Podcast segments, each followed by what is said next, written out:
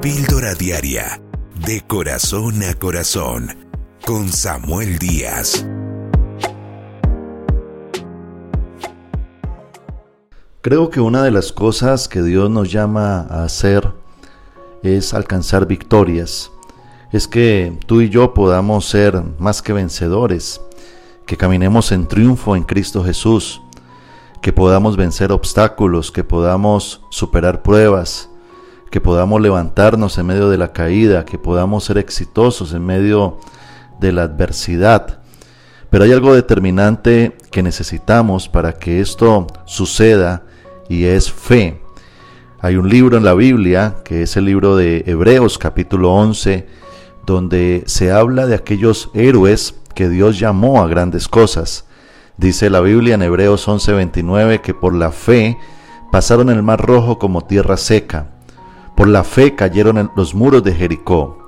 Por fe conquistaron reinos, hicieron justicia, alcanzaron promesas, taparon boca de los leones, apagaron fuegos impetuosos, evitaron filo de espada, sacaron fuerza de debilidad, se hicieron fuertes en batalla, pusieron en fuga ejércitos extranjeros. Y cuando se narra esta porción bíblica se habla de aquellos hombres que Dios llamó con grandes promesas a luchar por lo que querían ver. Eso es lo que Dios hace en nuestras vidas. Dios nos da promesas, Dios nos da una palabra, Dios nos da una visión. Ahora se necesita un ingrediente fundamental para que tú y yo podamos alcanzar dichas promesas y es la fe. Fe es creerle a Dios. En medio de cualquier realidad, en medio de cualquier adversidad, en medio de cualquier situación, es creerle a las promesas de Dios.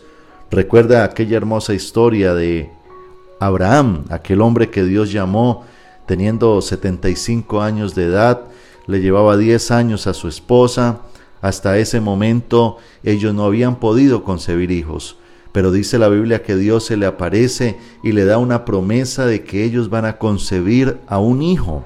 En medio de la ancianidad de su esposa, porque ya era una mujer mayor, en medio de su esterilidad, porque tenía la incapacidad en su matriz de poder concebir hijos, Dios les da una palabra.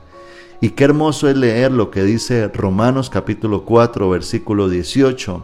Dice el texto que Abraham creyó en esperanza contra esperanza para llegar a ser padre de muchas gentes conforme a lo que se le había dicho. Es decir, de que Abraham, para alcanzar la victoria en esa área de su vida, tuvo que aprender a creer a pesar de que no había esperanza.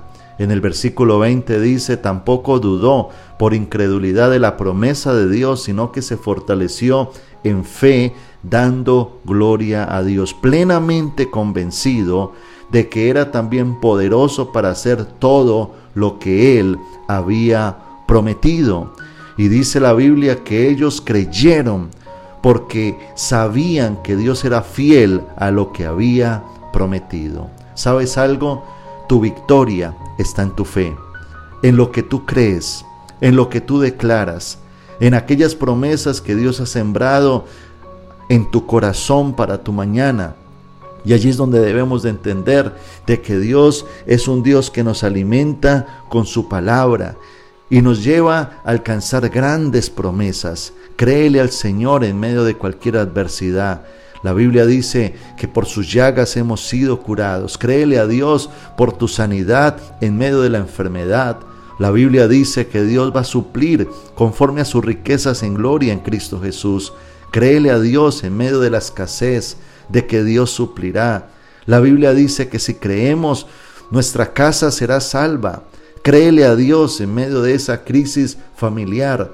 Dios es un Dios de promesas y cuando Dios da una promesa se compromete con ella porque Dios no es hijo de hombre ni hombre eh, para mentir ni hijo de hombre para arrepentirse. Lo que Dios ha dicho lo cumplirá. Dios es fiel a su palabra. Nuestra tarea es creer. Eso es fe es tomar lo que Dios ha dicho, interiorizarlo en nuestro ser y declarar de que toda verdad que está en la palabra es para nosotros una convicción de vida, esos pensamientos de fe, generan y permiten que Dios obre de manera sobrenatural. Créele al Señor y vas a ser uno de aquellos que como en Hebreos 11 se narran héroes de la fe, vas a ser conquistador, victorioso, porque Dios te llevará a ese lugar que te ha prometido. Suscríbete a nuestro canal de YouTube, Pastor Samuel Díaz, y recibe una dosis diaria de inspiración.